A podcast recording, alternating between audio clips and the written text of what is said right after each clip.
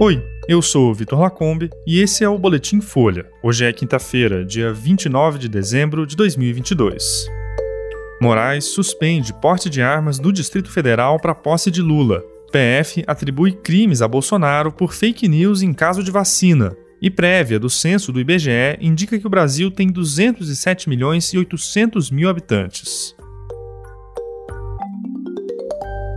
O ministro Alexandre de Moraes, do Supremo Tribunal Federal, suspendeu temporariamente as autorizações para porte de armas de fogo no Distrito Federal. A decisão começou a valer às 6 horas da tarde de ontem e vai até o dia 2 de janeiro. A medida também proíbe o transporte de armas e munições por colecionadores, atiradores e caçadores. Segundo o ministro, o descumprimento da decisão vai ser considerado flagrante delito por porte ilegal de arma. Moraes disse que a proibição é essencial para evitar situações de violência armada e citou o contexto de violência em Brasília antes da posse de Lula, que acontece no domingo. O ministro mencionou a prisão de um homem suspeito de ter plantado um explosivo em um caminhão de combustível próximo ao aeroporto de Brasília no último sábado, além de atos recentes de vandalismo na capital federal. Moraes chamou os envolvidos de grupos extremistas financiados por empresários inescrupulosos e afirmou que a responsabilidade por omissão ou conivência de autoridades públicas vai ser apurada. Tanto a Polícia Federal como a equipe de transição de Lula solicitaram a proibição temporária do porte de armas à cor corte. A suspensão não se aplica a agentes de segurança pública, às Forças Armadas e a empresas como as de segurança privada. O Ministério da Justiça do governo de Jair Bolsonaro também autorizou ontem o uso da Força Nacional durante a posse para apoiar a Polícia Rodoviária Federal em escoltas. A atuação de 8 mil agentes de segurança estava prevista para o evento. Além disso, a equipe de Lula pediu ao governo federal e do Distrito Federal o fechamento da esplanada dos ministérios a partir de sexta para rastrear explosivos e preparar o esquema de segurança para a cerimônia.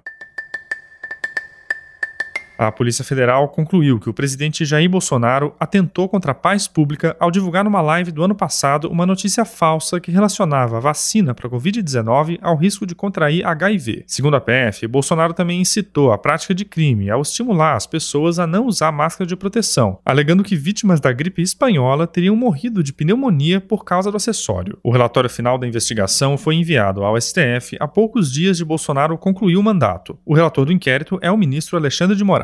A PF diz que Bolsonaro disseminou de forma direta, voluntária e consciente conteúdo com desinformação que foi preparado pelo ajudante de ordens Mauro Cid. Tenente-coronel do Exército, Cid foi indiciado nos dois delitos. Já o presidente não foi enquadrado formalmente porque pessoas com prerrogativa de foro no tribunal só podem ser indiciadas com autorização prévia do STF. A delegada encarregada do caso registrou que Bolsonaro foi intimado a apresentar a versão dele sobre os fatos por meio da Advocacia Geral da União, mas não se manifestou. O inquérito foi aberto por Moraes há cerca de um ano, depois de um pedido da CPI da Covid no Senado.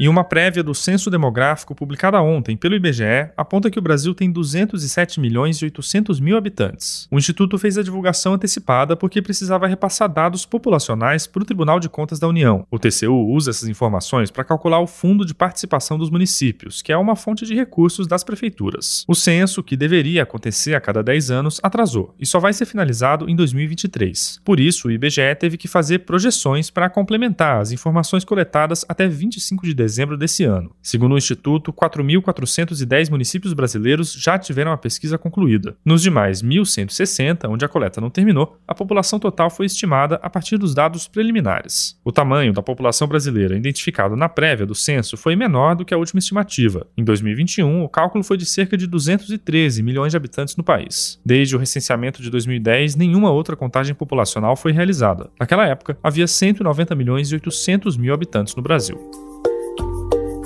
Esse foi o Boletim Folha, que é publicado de segunda a sexta. Nessa semana, o boletim vai ao ar sempre de manhã cedinho. A edição do fim da tarde volta no começo do ano. A produção é de Daniel Castro, Maurício Meirelles e Laila Moalen, e a edição de som também é da Laila. Essas e outras notícias você encontra em folha.com. Até amanhã.